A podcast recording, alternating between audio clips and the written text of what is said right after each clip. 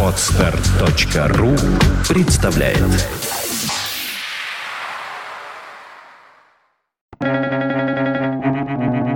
Свободное радио Компьюлента. Если человек шагает не в ногу с остальными, это возможно потому, что он слышит другого барабанщика. Генри Дэвид Торо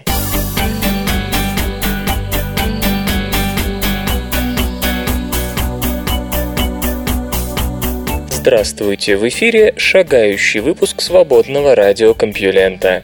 И вы слышите барабанщика Лёшу Халецкого. В ближайший час я вам сообщу кое-что интересное. Поехали! Наука и техника. Галактики утилизируют втор сырье.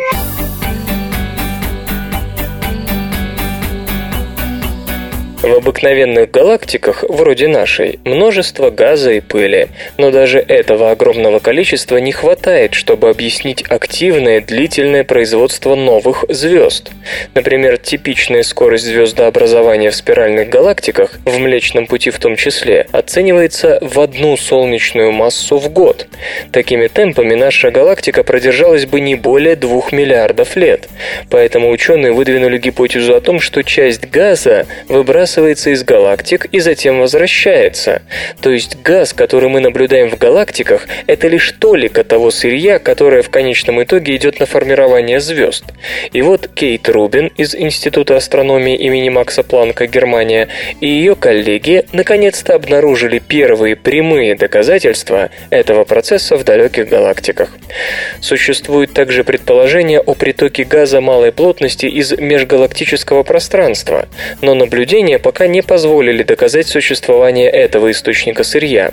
Скорее всего, дело немного в другом. Известно, что газ покидает галактики, и здесь работают сразу несколько механизмов. Например, вытолкнуть газ могут сверхновые или давление света, излучаемого яркими звездами.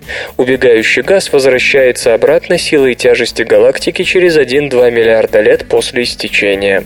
Наблюдение галактик местной группы, отстоящих от нас на несколько сотен миллионов световых лет, лет и впрямь показали приток ранее изгнанного газа. Но оставались вопросы к более далеким галактикам, где отток, как известно, куда мощнее, и силы тяжести галактики, кажется, может не хватить, чтобы развернуть его обратно. Так вот, с помощью телескопа Кек-1 на горе Маун-Кеа, Гавайи, исследовательская группа госпожи Рубин изучила газы сотни галактик на расстоянии от 5 до 8 миллиардов световых лет, и в шести из них нашла свидетельство того, что газ возвращается. Наблюдаемая скорость притока вполне может зависеть от ориентации галактики по отношению к наблюдателю, поэтому исследователи смогли измерить лишь средний показатель. Реальная доля галактик с таким притоком, скорее всего, будет выше полученных 6%. По оценкам специалистов она может достигать 40%. Гипотеза о комете Кловис получила новое подтверждение.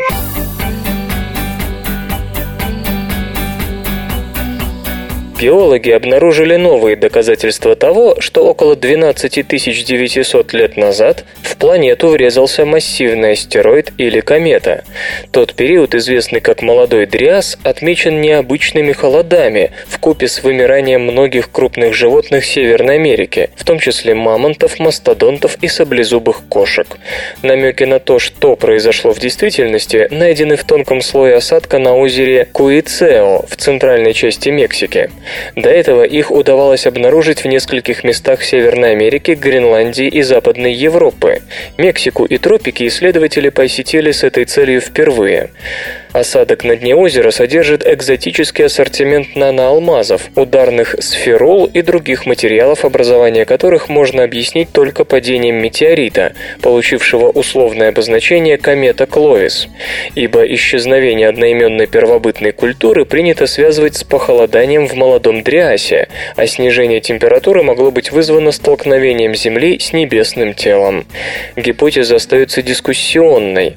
Оспаривается то сам факт взрыва небесного тела над Северной Америкой в молодом Дриасе, то его влияние на вымирание мегафауны. Чтобы прекратить социальный конфликт, сильные должны выслушать слабых.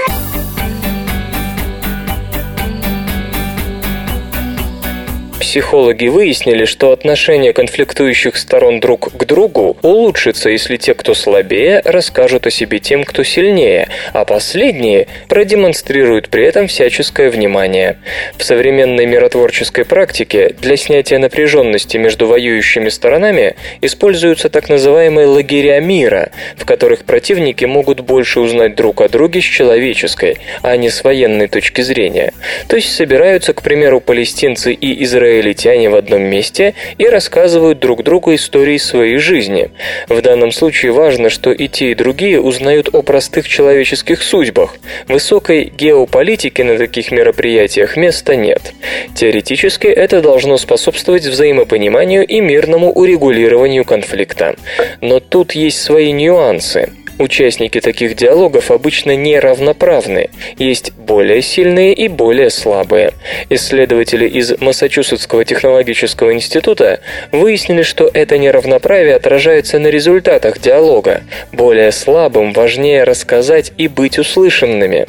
Психологи работали с двумя конфликтными парами – израильтяне против палестинцев и мексиканские иммигранты против жителей штата Аризона, где не так давно был принят закон против нелегальной нелегальной иммиграции. Участники эксперимента должны были написать о тех трудностях, с которыми сталкиваются они сами и их близкие, а члены противоположного лагеря – прочесть это. Все это происходило в режиме видеочата, что создавало ощущение непосредственного контакта. Все добровольцы до и после эксперимента должны были пройти через психологический тест, определявший их отношение к противоположной стороне. Как пишут ученые в своей статье, наиболее Наиболее эффективной такая социальная терапия была в том случае, когда более слабые рассказывали свои истории своим оппонентам, а те их выслушивали. Здесь ученые обращают внимание на три момента. Во-первых, отношение к другим улучшалось у обеих сторон конфликта, то есть палестинцы начинали лучше относиться к израильтянам, а те к палестинцам. Во-вторых, важным условием было то, что слабая сторона видела или чувствовала, что ее слушают, ее истории кто-то прочитал читал. В-третьих, психологи говорят о том, что у более сильных противников развивается чувство вины, которого они могут и не осознавать. Поэтому им необходимо выслушать тех, с кем они конфликтуют, чтобы это грызущее чувство вины ослабло. С практической точки зрения эти данные, несомненно, полезны, поскольку должны помочь наладить отношения между участниками конфликта. Но все же трудно удержаться от искушения рассмотреть результаты под несколько другим углом. О чем все это говорит, если не о невозможности диалога. Очевидно, что независимо от причин конфликта, самым легким способом его урегулировать оказывается моральный шантаж со стороны слабых, которому с удовольствием потворствуют сильные. Тех, кто находится в невыгодном положении, не волнуют соображения справедливости. Справедливость по определению на их стороне. А теперь послушайте-ка их историю. Впрочем, размышления в этом направлении могут лишить нас последствий последних остатков политкорректности. Интернет и связь. Google готовит комплексную модернизацию поисковой системы.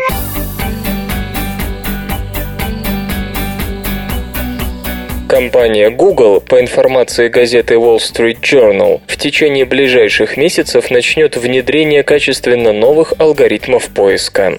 По словам руководителя команды ранжирования Google Амита Сингала, речь идет о реализации средств семантического поиска.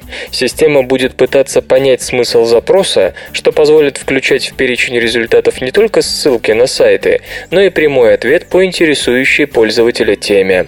Господин Сингал объясняет, что после ввода запроса он будет обрабатываться с использованием специальной базы сущностей – людей, мест, объектов, определений и прочего.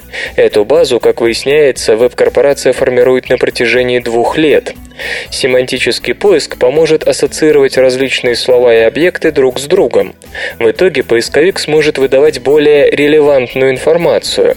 Так, например, в ответ на запрос «Озеро Тахо» система не просто сгенерирует список ссылок на сайты с соответствующей информацией, но и выдаст данные о самом водоеме, его расположении, средней температуру и тому подобное. А на запрос 10 самых крупных озер планеты система сформирует их перечень. Прямые ответы на вопросы будут выдаваться над основным списком поисковых результатов. В ряде случаев пользователи получат интересующие их сведения прямо со страницы Google, не переходя на другие ресурсы. По всей видимости, новые поисковые технологии будут внедряться постепенно, поскольку они повлияют на ранжирование миллионов сайтов.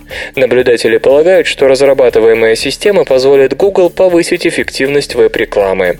По оценкам Comscore, в феврале Google удерживала 66,4% американского поискового рынка. На втором месте находится Microsoft с долей в 15,3%, а замыкает тройку Yahoo 13,8%.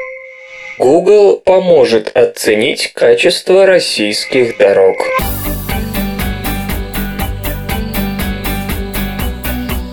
Компания Google и ресурс Auto.ru запустили проект «Дороги России», который позволяет проверить состояние дорожного покрытия в городах страны. Качество дорог отображается на карте различным цветом. Зеленым отмечены участки с хорошим покрытием, желтым со средним, красным с плохим, а темно-красным с неудовлетворительным. На сайте сервиса также доступна статистика, суммарный километраж оцененных дорог, диаграмма качества дорожного дорожного покрытия, динамика и рейтинг поступления новых данных по населенным пунктам. Сейчас можно проверить качество дорог семи городов – Москвы, Питера, Краснодара, Нижнего Новгорода, Екатеринбурга, Казани и Ростова-на-Дону. В перспективе перечень будет расширяться. Внести вклад в развитие сервиса может любой владелец Android-коммуникатора. Для этого достаточно загрузить специальное бесплатное приложение, которое в процессе работы анализирует вибрацию подвески подвески автомобиля во время движения. Данные будут точнее, если аппарат закреплен на торпеде, но приложение работоспособно даже в том случае, если смартфон лежит в кармане. Собранная информация передается на сервер для дальнейшей обработки и затем отображается на карте. Эти забавные ученые Одна дама спросила Сергея Петровича Боткина. «Доктор, какие упражнения самые полезные, чтобы похудеть?» Боткин ответил. Повороты головы справа налево и слева направо. Дама спросила. «И это все? А когда и как часто надо делать эти упражнения?» Боткин добавил. «Всякий раз, когда вас угощают». Наука и техника. Млекопитающим неплохо жилось и до вымирания динозавров.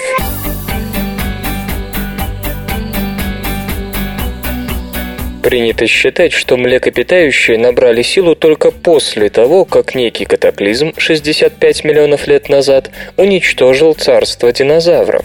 Однако новые исследования показывают, что ранние млекопитающие прекрасно чувствовали себя за миллионы лет до того, как их конкуренты приказали долго жить. Речь идет об отряде многобугорчатых, существах размером с мышь. Их расцвет, судя по всему, начался примерно в то же время, когда произошел всплеск эволюции цветковых растений. Многобугорчатые названы так по выпуклостям на зубах в задней части челюсти.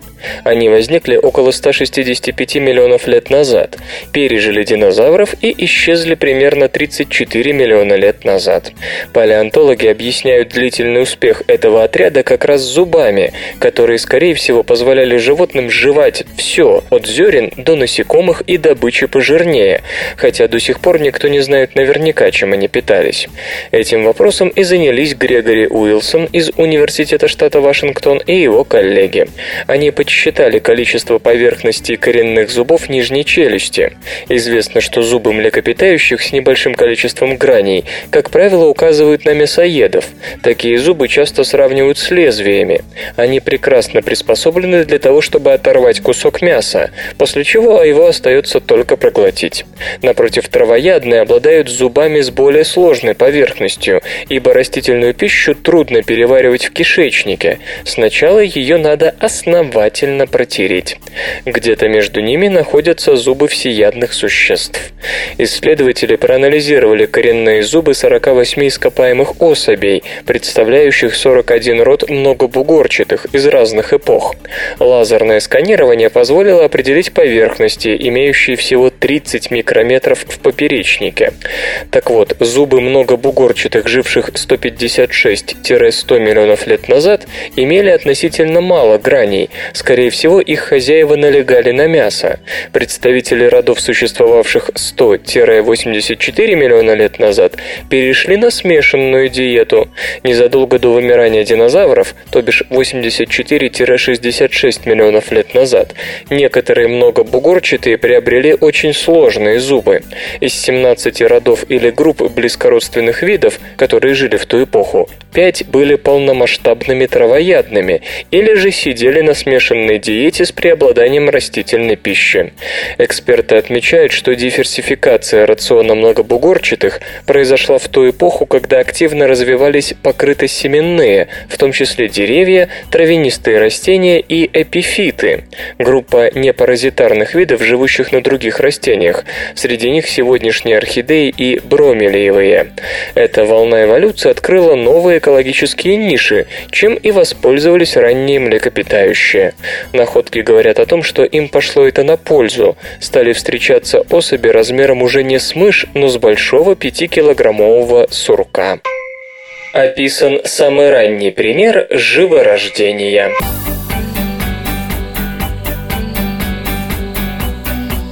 Знаете ли вы, что миром правят амниоты? Они окружают свои эмбрионы специальной защитной оболочкой, которая помогает зародушу выжить. Это и позволило им завоевать планету.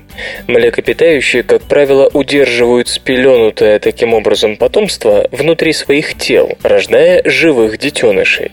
А скажем, у рептилий оболочка насыщается известняком и превращается в яйцо. Впрочем, есть и исключения. Некоторые млекопитающие, утконосы, откладывают яйца, а некоторые рептилии, большинство змей, живородящие. Увы, яйца и амниотические эмбрионы окаменевают крайне редко, поэтому остается неясным, как и когда развилась эта особенность и почему возникла подобная путаница. Еще один маленький ключик к разгадке дало обнаружение двух очень хорошо сохранившихся ископаемых образцов возраст которых оценивается в 280 миллионов лет. Это самые ранние амниотические эмбрионы, когда-либо попадавшие в руки ученых. Речь идет о зародышах мезозавров, первых водных рептилий и, возможно, самых примитивных рептилий в истории жизни. Их нашли в Бразилии и Уругвае. Они имеют от 75 сотых до полутора сантиметров в длину. Кристаллы гипса на породах, в которых они были обнаружены, позволяют предположить, что рептилии обитали в соленой, бедной кислородом воде, за счет чего и сохранились. Рядом с мезозаврами, по-видимому, жили черви и ракообразные. Странность заключается в том, что ученые, которых возглавляла Грасьела Пиньеро из Республиканского университета Уругвай, не увидели яичной скорлупы. Более того, хорошо развитый эмбрион найден внутри взрослой особи. Неужели эти рептилии были живородящими? Другой зародыш найден отдельно. Это заставляет предположить, что мезозавры все же откладывали яйца, но только после того, как эмбрион достиг соответствующей стадии развития. Впрочем, это мог быть выкидыш.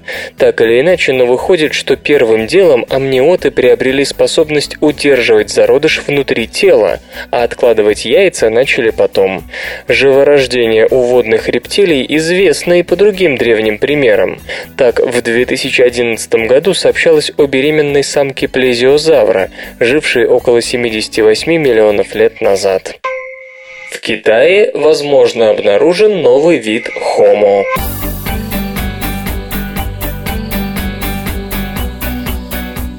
Течение многих лет эволюционные биологи предсказывали, что со временем в Азии будут открыты новые человеческие виды, когда начнут лучше копать и пристальнее изучать обнаруженное.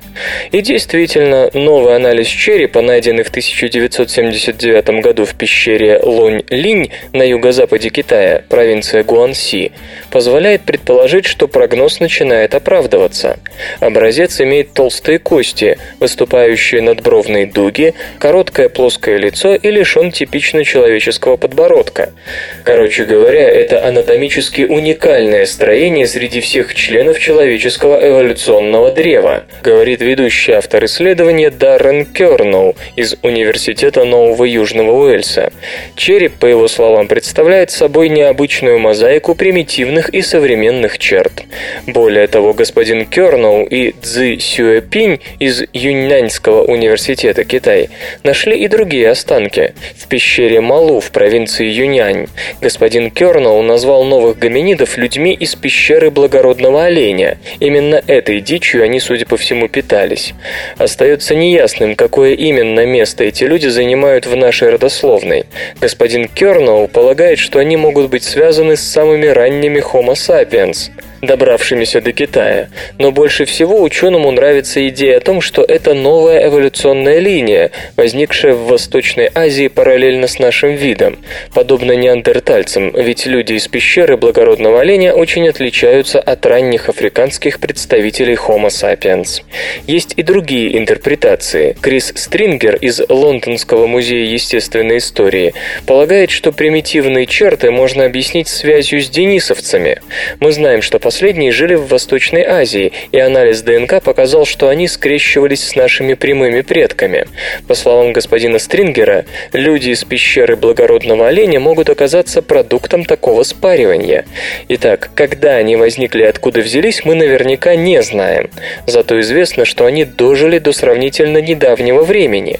Возраст некоторых останков оценивается всего в 11,5 тысяч лет, то есть в отличие от неандертальцев, эти люди вымерли вымерли только в конце последнего ледникового периода, и они могут оказаться не единственными нашими родственниками, жившими совсем недавно, отмечает Майкл Петралья из Оксфордского университета. В Южной Азии и Индии обнаружены скелеты с необычными архаическими чертами, но возрастом в 8 тысяч лет. Следующим шагом, конечно же, станет анализ ДНК. Первая попытка получить хороший образец ДНК не удалась. Сегодня три самые авторитетные лаборатории мира трудятся над второй. Софт и безопасность. Разработана программа для автоматического создания комиксов.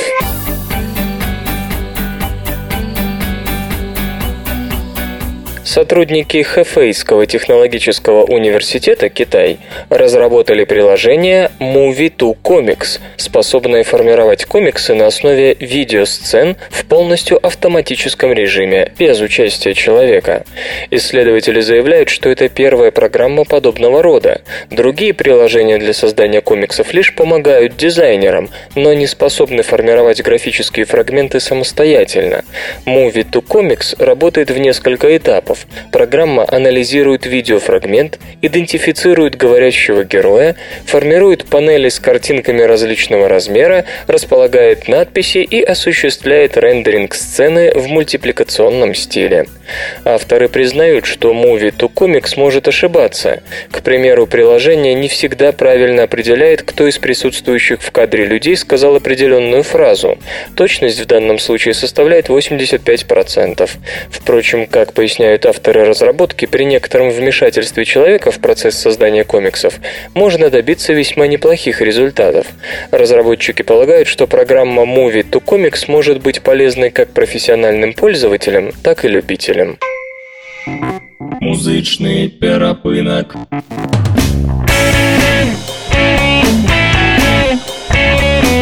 Сегодня в эфире свободного радиокомпьюлента группа «Гиперборейский циклон», а получать эстетическое удовольствие мы будем от песни о крышах и мостах.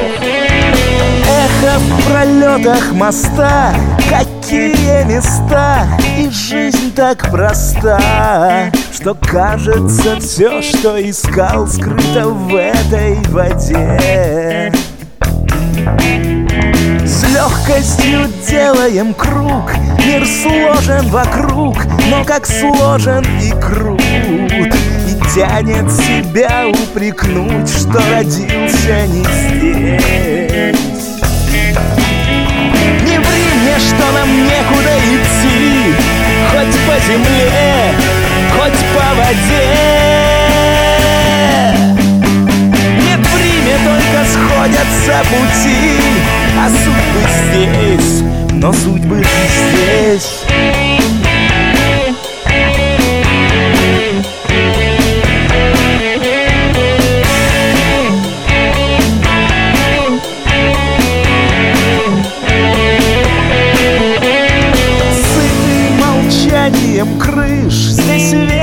Поет, так что только услышь.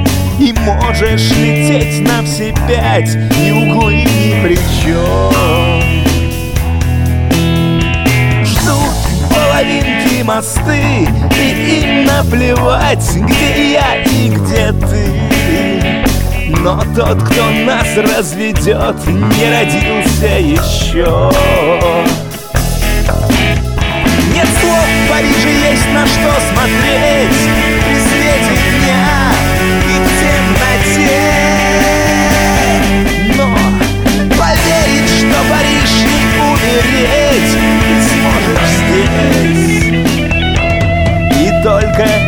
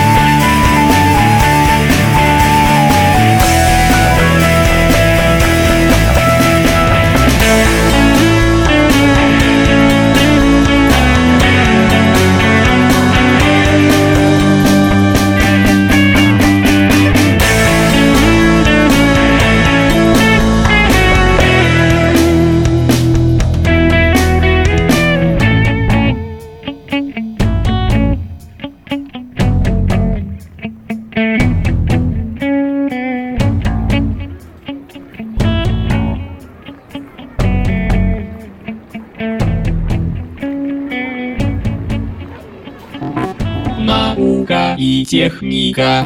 Робопловцы побили мировой рекорд дальности.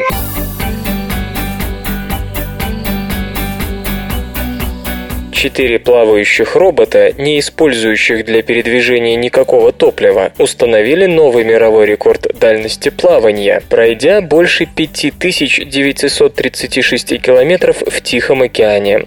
Хотя их первоочередной задачей был сбор научной информации о составе и степени загрязненности морской воды, продемонстрированные аппаратами возможности заставляют говорить о значительно более широком применении дронов на море. Роботы PAC X-Wave Gliders построены фирмой Liquid Robotics США. Запланированное для них путешествие подразумевает преодоление 9000 морских миль. Это 16 669 километров океанских просторов. Из гавани они вышли 17 ноября 2011 года. Первый этап заплыва из Сан-Франциско до Гавайев занял почти 4 месяца, закончившись лишь на днях. После достижения архипелага квартет аппаратов разбился на две части. Одна пара робопловцов отправилась в Японию, на пути к которой она пересечет Марианскую впадину и будет постоянно бороться с мощным морским течением Куросио, а другая устремилась через экватор в Австралию. На ее плечи ляжет исследование большого Тихоокеанского мусорного пятна. Плавающие дроны состоят из двух частей. Верхний, напоминающий небольшую доску для серфинга, зачем-то оснащенную спутниковой антенной и фотоэлементами, и нижний, крепящийся к верхней кабелем. Низ с килем и роболастами направляет и двигает всего робота. Верх снабжает дрона энергией от солнечных батарей. Дополнительное питание обеспечивает кабель, который колышется тогда, когда волны раскачивают верхнюю доску. Ночью система движется только на этой энергии. Кроме ласт, энергия идет на обеспечение набора сенсоров в верхней части, кои каждые 10 минут в автоматическом режиме замеряют соленость и температуру воды, регистрируют текущие погодные условия, флуоресценцию планктона и количество растворенного в воде кислорода. Вес каждого аппарата 90 килограммов, и хотя скорость составляет всего 0,4-2 узла, за сутки эти неспешные пловцы преодолевают от 18 до 90 километров, а если есть сопутствующие ветра и течения, даже больше. Разработчик подчеркивает, что роботы такого типа не требуют ни техобслуживания, обслуживания ни топлива, а потому могут находиться в океане месяцы и годы. При этом стоимость их сравнительно невелика. Проводившиеся испытания в прибрежных водах дали до 400 дней непрерывного автономного функционирования без каких бы то ни было неисправностей. Заплыва пробег по Тихоокеанским волнам, кажется, подтверждает это. В феврале ПАК-X попали в серьезнейший шторм, когда высота волн вокруг них достигала 8 метров. Но никаких поломок ни тогда, ни на других участках их рекордного плавания не было.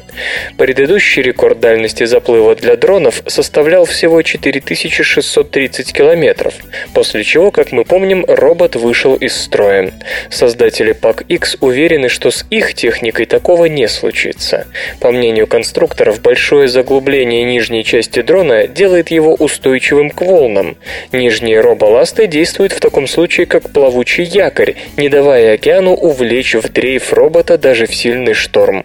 Да и маленькая площадь верха делает волновое воздействие на ПАК-X минимальным. Кроме научных миссий, ПАК-X могут сыграть важную роль в отслеживании путей миграции крупных косяков рыбы и, разумеется, в выполнении чисто военных и полицейских задач.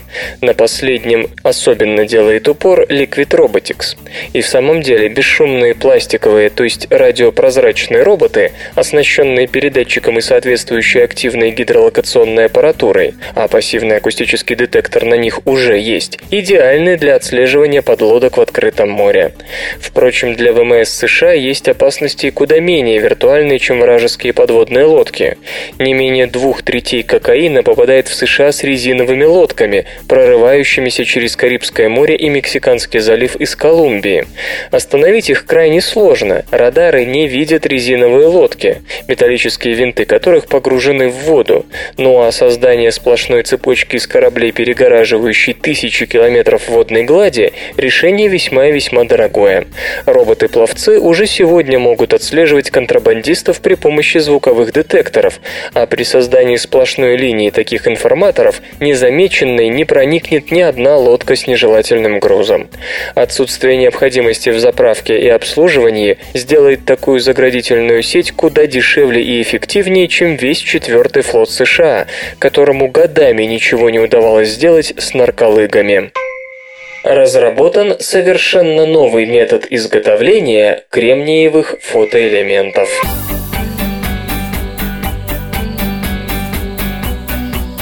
Американский стартап объединил кристаллизацию кремния и изготовление солнечных батарей в один техпроцесс, что исключило весьма энергоемкие части технологической цепочки.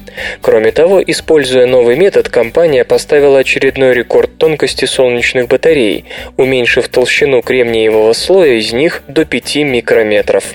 В последние годы прогресс в производстве дешевых солнечных батарей резко ускорился.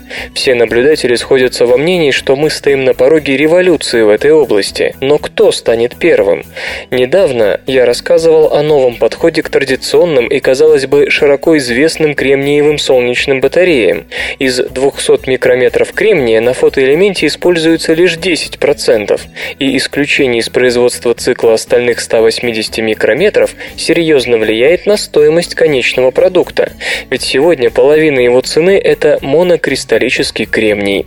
Но есть и те, кто пошел дальше идеи сделать фотоэлементы в 20 микрометров толщиной.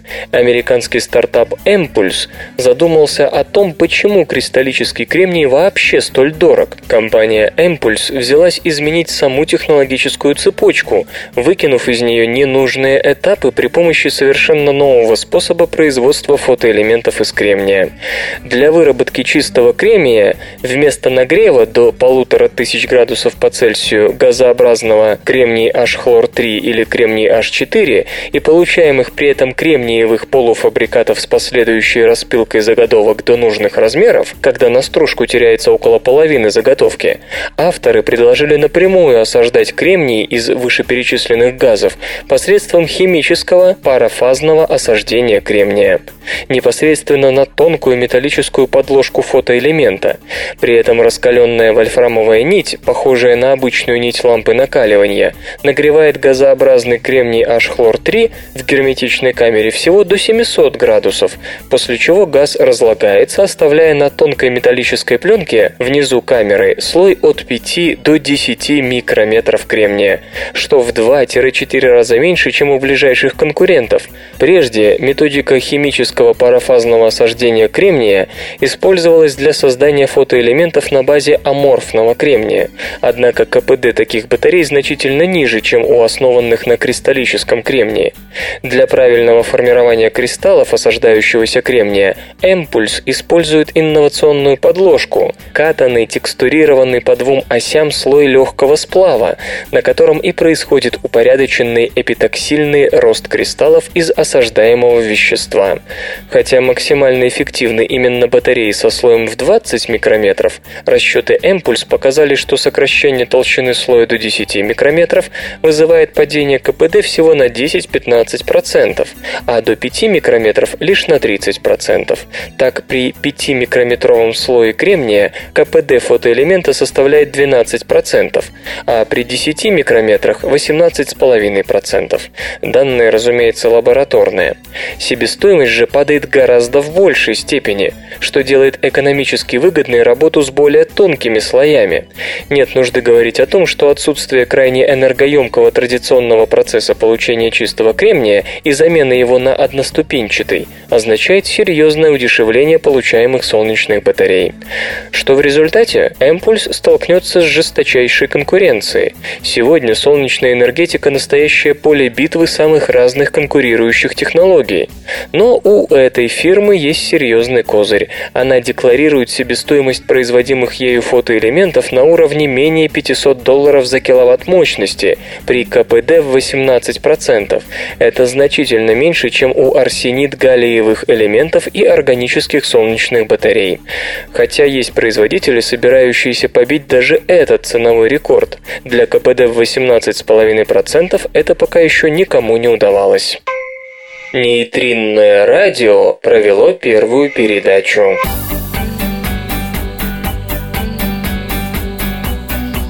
Команда исследователей из Университета Рочестера и Северной Каролины в Чапел-Хилле, оба США, впервые смогла отправить и принять сообщение, используя пучок нейтрино. И хотя дистанция революционного сеанса нейтринной связи составила всего 240 метров и состояла лишь из одного слова, перспективы у этого метода, скажем так, куда шире, чем может показаться на первый взгляд. Используя нейтрино, можно установить прямое сообщение между любыми двумя точками на Земле без применения спутников или кабелей, уточняет Дэн Стенсил, профессор Университета штата Северная Каролина, ведущий автор исследования. По его словам, нейтринные системы связи будут значительно сложнее современных, но могут иметь серьезное стратегическое значение. Давно известно, что нейтрино легко проходит через препятствия огромных размеров, включая, например, Землю, и лишь незначительная их часть может быть задержана даже в самой плотной среде. В проведенном эксперименте передача осуществлялась через 240 метров камня. Однако для нейтрино ничего сложного в их преодолении не было. Именно поэтому такую систему связи теоретически можно применять для коммуникации через любую толщу любого материала. К примеру, атомные подводные лодки могут устанавливать радиосвязь с наземными службами лишь с глубин не более 30 метров, и то при условии использования циклопических наземных приемопередающих систем. Сходные проблемы возникнут, если в четвертой точке Лагранжа будет находиться земная космическая база, как это планирует сделать НАСА, либо в том случае, если возникнет необходимость связаться со спутником или космическим аппаратом, заслоненным от нас любым небесным телом. Вне прямой видимости радиоконтакт невозможен. Понятно, что сейчас масса нейтринного приемника и передатчика огромна, равно как и стоимость того и другого. Да и энергии на этот сеанс ушло слишком много. Не стоит, впрочем, забывать, что прогресс в области ускорителей в последние десятилетия носит скачкообразный характер, и вполне может быть, что через полвека существующие сегодня практически сложности покажутся незначительными. Эксперимент проводился в Национальной ускорительной лаборатории имени Энрико Ферми, что в окрестностях Чикаго. Место было выбрано потому, что здесь находится один из мощнейших ускорителей частиц, частиц, способных создать пучки нейтрино высокой плотности путем разгона протонов по 4-километровому кольцу и последующей бомбардировки ими углеродной мишени. Вторым необходимым элементом, предоставленным лаборатории, стал многотонный детектор Минерва, находящийся на 100-метровой глубине. Чтобы передать сообщение в двоичном коде, потребовалось создать пучки с огромным количеством нейтрино, ибо даже массивная Минерва может уловить лишь один из 10 миллиардов пролетающих через нее нейтрино. Однако единственное слово сообщения было успешно принято и переведено обратно на английский. Значение этого нейтрино вполне может оказаться не меньше, чем у известного Hello World. И дело не только в связи. Нейтрино, хотя и слабо, но поглощается разными средами, причем в разной степени. Поэтому, например, рудные массивы с их помощью можно заметить на любой глубине. Тоже относится и к особенностям внутреннего строения Земли или, скажем, Луны. Как раз сейчас в ходе экспериментов изучаются такие особенности взаимодействия, хотя бы совсем слабого, этой частицы с разными типами материалов мишеней.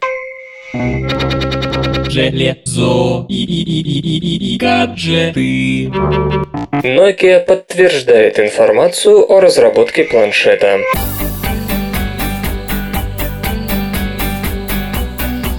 Ведущий дизайнер Nokia Марко Ахтисаари прокомментировал слухи о том, что его работодатель занят созданием планшетного компьютера. По словам господина Ахтисаари, планшетному проекту он уделяет треть своего времени. Дизайнер Nokia заявил, что они работают в этом направлении. Вдаваться в какие-либо подробности он не стал. Nokia, по слухам, намерена выпустить гаджет с 10-дюймовым сенсорным дисплеем, двухъядерным процессором Qualcomm и операционной системой Windows 8. Производством устройства якобы займется Compal Electronics, а объем первой партии составит около 200 тысяч штук. В Nokia дали понять, что планируют использовать иную схему продвижения планшета, нежели большинство производителей, пытающихся составить конкуренцию Apple с ее iPad'ами. По всей видимости, планшет Nokia дебютирует во второй половине года. По всему миру в 2011 было реализовано около 70 миллионов планшетов на различных программно-аппаратных платформах. В текущем году поставки могут достичь 120 миллионов штук. Фактики. Знаете ли вы, что до изобретения механических часов европейцы делили светлые и темные периоды суток на 12 часов каждый? Так как длина ночи и дня на протяжении года меняется, дневной час в Лондоне продолжался зимой 38 минут, а летом до 82 минут, если считать по современным часам. Наука и техника. Мозг позвоночных возник раньше самих позвоночных.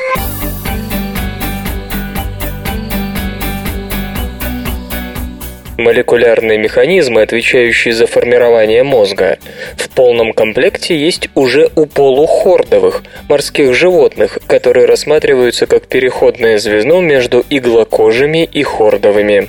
Мозг позвоночных считается величайшей эволюционной загадкой. Такой структуры нет больше ни у кого из животных, хотя слово «мозг» употребляется и в отношении иных крупных нервных центров.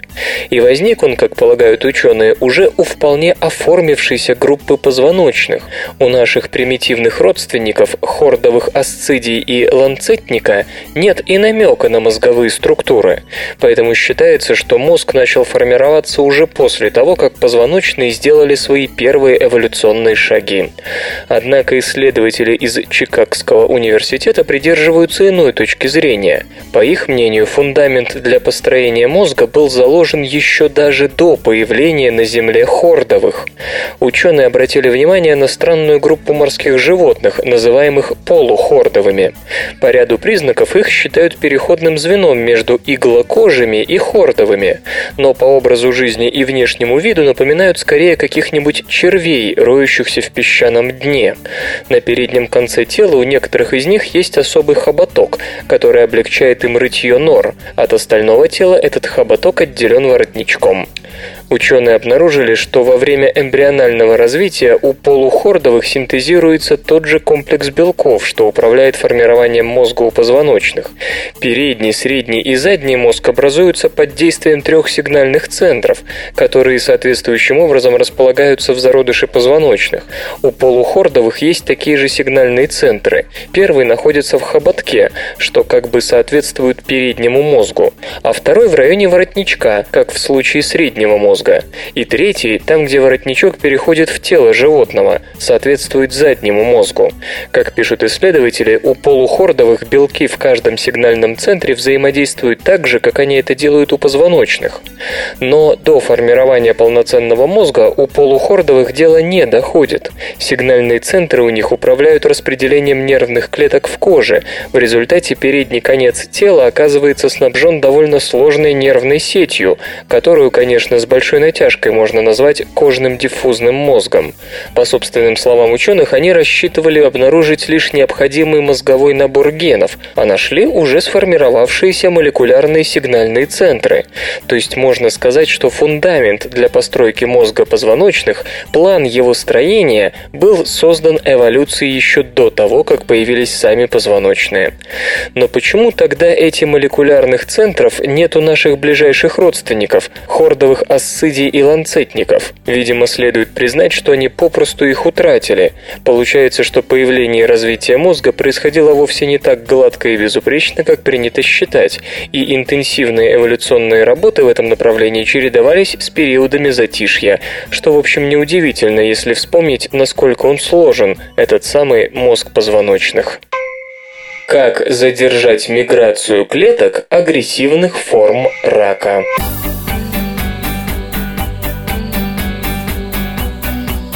Специалисты из Института биомедицинских исследований имени Фридриха Мишера и Фрибургского университета, оба Швейцария, открыли сигнальный механизм, контролирующий мобильность и метастазы рака груди. На основании полученных данных ученым удалось уменьшить инвазивность раковых клеток.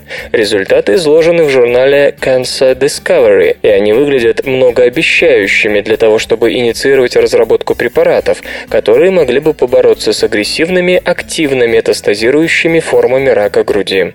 Итак, исследователи смогли пролить свет на сигнальные события, активирующие инвазивное поведение и метастазы рака молочной железы. Более того, им удалось существенно ослабить метастатический потенциал этих клеток, заблокировав сигнальные события. Фактор транскрипции TWIST1 давно известен своей ключевой ролью в подвижности и инвазивности метастатической опухоли молочной железы. Однако внутриклеточные события, регулирующие Твист-1, прежде не изучались. Теперь стало известно, что Твист-1 приобретает свою разрушительную роль через взаимодействие с двумя другими сигнальными молекулами – ACT и TGT-бета-2. Гиперактивация Твист-1, ACT и TGT-бета-2 неизменно приводит к метастазу со стопроцентной вероятностью. Вот порочный цикл, открытый учеными. ACT фосфорилирует и тем самым активирует Твист-1, которая в свою очередь заставляет увеличивать производство молекулы TGT-бета-2, занимающейся тем, что поддерживает гиперактивность АКТ через взаимодействие с TGT-бета-рецептором. Когда исследователи уменьшали содержание или блокировали одну из трех молекул, весь цикл оказывался разрушен. При этом сами раковые клетки становились куда менее инвазивными и формировали меньше метастазов. И это, по сути, готовый рецепт борьбы с агрессивными формами рака. По словам самих ученых, препарат, блокирующий работу АКТ, уже проходит клинические испытания. Здоровье мозга можно оценивать по глазам.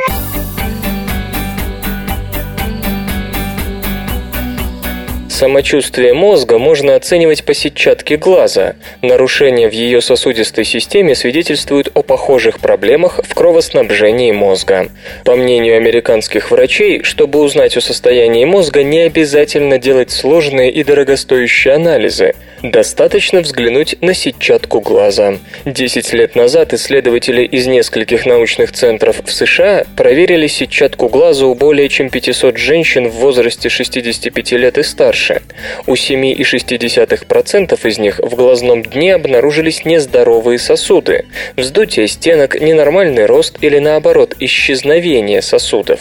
Ретинопатия, нарушение кровоснабжения сетчатки, часто является симптомом диабета или повышенного давления. И то, и другое может затронуть мозг, поэтому исследователи решили проверить, нельзя ли по сетчатке предсказать нарушение мозговых функций. Эксперимент растянулся на 10 лет, в течение которых его участницы должны были периодически проходить разные когнитивные тесты. Как выяснилось, у женщин с ретинопатиями на 10-15% ухудшилась память, способности к письму и связанной речи. МРТ-сканирование показало, что сосудистые нарушения произошли и в мозгу. Повреждения сосудов послужили причиной микрокровоизлияний, которые не могли не сказаться на функционировании мозга. Женщины, принимавшие участие в исследовании, были европейками, и, по мнению ученых, связь между состоянием сетчатки и здоровьем мозга может быть еще более выражена у тех этнических групп, которые особенно предрасположены к диабету или повышенному давлению, например, у афроамериканцев. Глаза непосредственно связаны с мозгом, поэтому нет ничего удивительного, что сосудистая система органов зрения отражает те же проблемы, что есть у сосудов мозга. Поэтому за состоянием мозга, за угрозой микроинсультов и прочими неполадками в кровоснабжении мозга можно следить в буквальном смысле по глазам. Однако исследователям еще предстоит ответить на вопрос, являются ли проблемы в сетчатке предвестниками, а не сопутствующим симптомом проблем в мозге. То есть, действительно ли можно предсказать то, что будет, а не просто констатировать уже готовую проблему. И с другой стороны, необходимо научиться отличать просто ретинопатию от ретинопатии, которая сопряжена с патологиями сосудов в мозгу, чтобы, если это первый случай, не лечить мозг от несуществующего заболевания. В Кембридже нашли замену синтетическим анестетикам в стоматологии.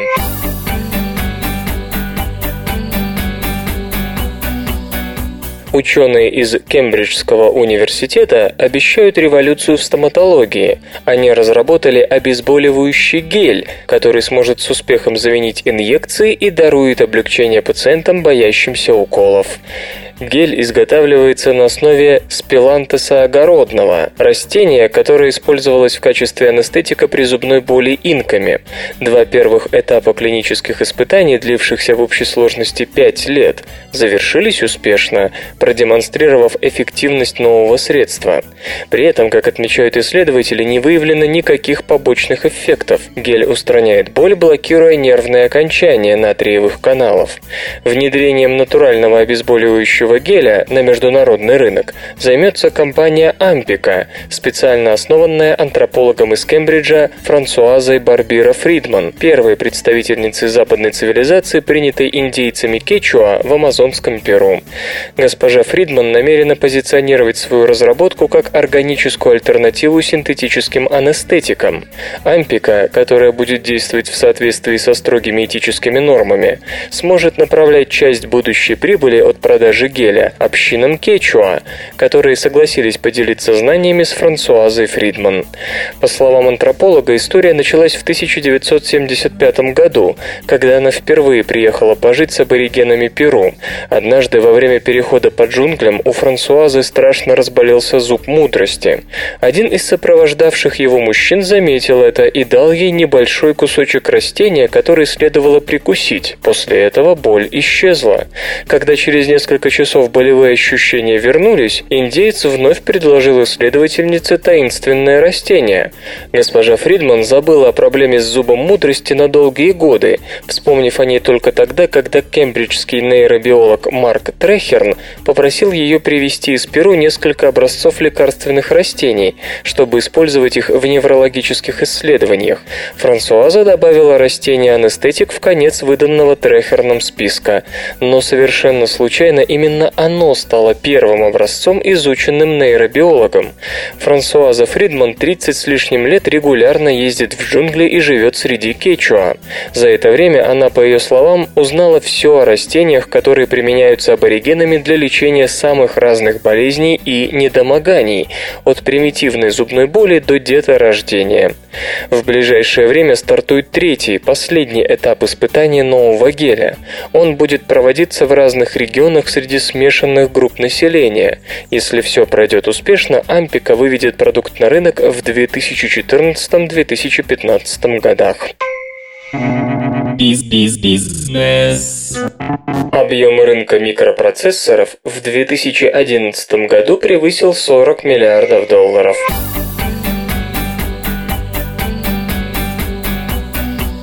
Компания IDC обнародовала статистику по мировому рынку компьютерных микропроцессоров за 2011 год.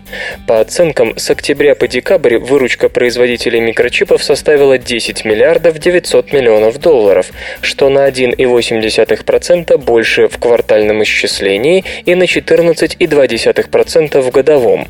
Объем рынка за весь 2011 достиг 41 миллиарда, рост по отношению к 2010 13 12,2%. В штучном выражении спрос на процессоры увеличился на 3,6%. При этом в сегменте портативных компьютеров отмечен рост на 3,9%. В секторе десктопов на 2,7%. Серверов с архитектурой x86 на 9%. Крупнейшим поставщиком традиционно остается корпорация Intel. Ее доля в мировом масштабе в течение прошлого года уменьшилась на 0,6% до 8 80,1. На втором месте находится AMD, показавшая рост на 0,7%. По итогам прошлого года компания занимала 19,7% рынка.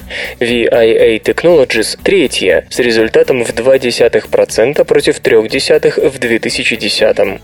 В сегменте портативных персональных компьютеров доли Intel, AMD и VIA составили соответственно 83,8%, 16% ровно и 0,2%. В секторе десктопов эти показатели, соответственно, 73,8%, 26% ровно и 0,2%. Рынок серверов и рабочих станций поделили между собой Intel и AMD 94,5% и 5,5%. В текущем году, по прогнозам IDC, поставки компьютерных микропроцессоров вырастут в штучном выражении на 5,1%. Свободное радио Компьюлента.